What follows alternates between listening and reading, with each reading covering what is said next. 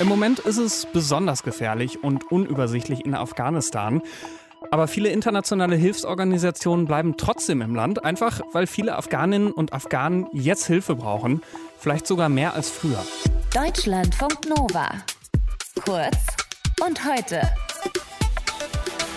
Bitte geht nicht weg aus Afghanistan und macht eure Büros wieder auf. Das ist eine Message, die die Taliban rausgeschickt haben an Nichtregierungsorganisationen wie die Welthungerhilfe. Und zwar, weil Millionen Menschen in Afghanistan nicht genug zu essen haben und Hunderttausende innerhalb von Afghanistan auch auf der Flucht sind.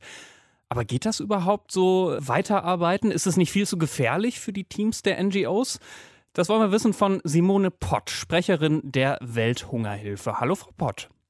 Hallo. Also geht das einfach so weitermachen oder wie läuft das bei Ihnen? Also wir werden weiterarbeiten, aber es sind natürlich ähm, schwierige Rahmenbedingungen. Wir haben unsere Büros, vier Büros im Land, wieder geöffnet. Und im Norden des Landes beginnen auch die Kolleginnen und Kollegen wieder mit ersten, ich sage jetzt mal, Assessments. Das heißt, die schauen, wie geht es den Menschen, was wird jetzt am dringendsten benötigt, äh, wie geht es den Familien.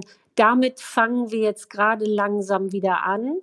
Aber es ist natürlich nicht so einfach. Unser größtes Problem ist im Moment, dass die Banken quasi nicht geöffnet sind, beziehungsweise wenn sie geöffnet sind, kein Geld haben. Und das erschwert unsere Arbeit enorm. Ah, okay. Also das Hauptproblem ist jetzt nicht irgendwie so Terrorgefahr, so wie wir es ja gestern mitbekommen haben am Flughafen mit den Anschlägen und so, sondern tatsächlich, dass, dass die nicht an Geld kommen. Also die Terrorgefahr ist in den Provinzen, in denen wir tätig sind, natürlich ganz anders als jetzt am Flughafen in Kabul.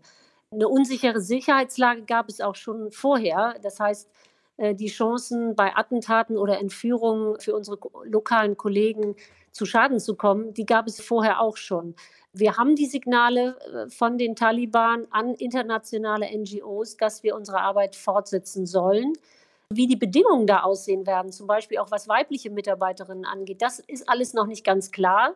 Aber wir wollen und wir sind auch guten Mutes, dass wir da jetzt auch wieder beginnen können, Menschen zu helfen.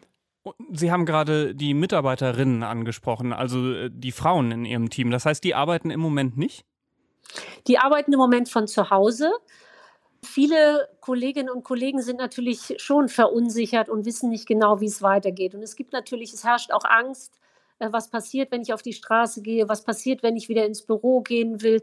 All das ist noch nicht ganz klar, weil die Taliban dafür im Grunde genommen auch noch keine klaren Regeln ausgegeben haben, wie sie sich das vorstellen. Das heißt, es ist im Moment so ein bisschen im Graubereich und da möchte natürlich keiner ein Risiko eingehen. Und äh, sind äh, in dem Team bei Ihnen vor Ort, sind das äh, Afghaninnen und Afghanen oder sind da auch noch äh, ausländische Arbeitskräfte vor Ort? Das internationale Personal ist nicht mehr im Land. Es geht um unsere rund 180 lokalen Mitarbeiter und Mitarbeiterinnen. Die Frauen haben vor allen Dingen natürlich auch in Projekten mitgewirkt, wo es um Unterstützung für Frauen gibt, aber auch im Finanzbereich, wo es um Projekte vielleicht ging, die äh, einkommensschaffende Maßnahmen für Frauen zu schaffen. Da waren unsere Kolleginnen natürlich besonders aktiv. Und wie man das jetzt gestaltet, das wird man in den nächsten Tagen und Wochen, glaube ich, sehen.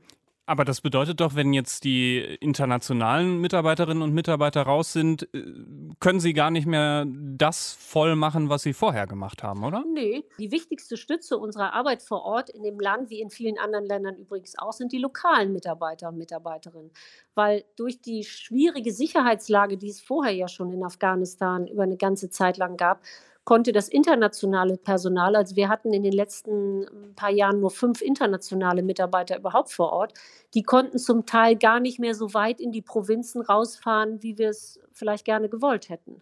Beschreiben Sie mal, äh, inwiefern das jetzt besonders wichtig ist, äh, aus Ihrer Perspektive als Welthungerhilfe sozusagen, da jetzt äh, anzupacken und weiterzumachen. Afghanistan ist ein Land, äh, wo das Leid der Menschen und die humanitäre Not der Menschen besonders groß ist. Etwa 13,2 Millionen Menschen haben nicht genügend zu essen. Mehr als die Hälfte der Bevölkerung ist auf internationale Hilfe, auf humanitäre Hilfe angewiesen, also nicht nur was die Nahrung angeht, was die medizinische Versorgung angeht, was Wasserversorgung angeht. Das heißt, das Leid ist im Land riesig zum einen natürlich durch den jahrelangen Bürgerkrieg, durch die schwierige Sicherheitslage, aber Afghanistan ist auch ein Land, was von vielen Dürren immer wieder heimgesucht worden ist, zum Teil auch von Überschwemmungen. Und auch die Folgen der Corona-Pandemie spürt man natürlich in dem Land. Und all das zusammen ergibt eine Lage, äh, die wirklich verzweifelt ist. Simone Pott, Sprecherin der Welthungerhilfe, über die Frage, ob und wie NGOs gerade in Afghanistan arbeiten können und auch in den nächsten Wochen und Monaten arbeiten werden. Vielen Dank fürs Gespräch. Gern geschehen. Deutschlandfunk Nova. Kurz und heute.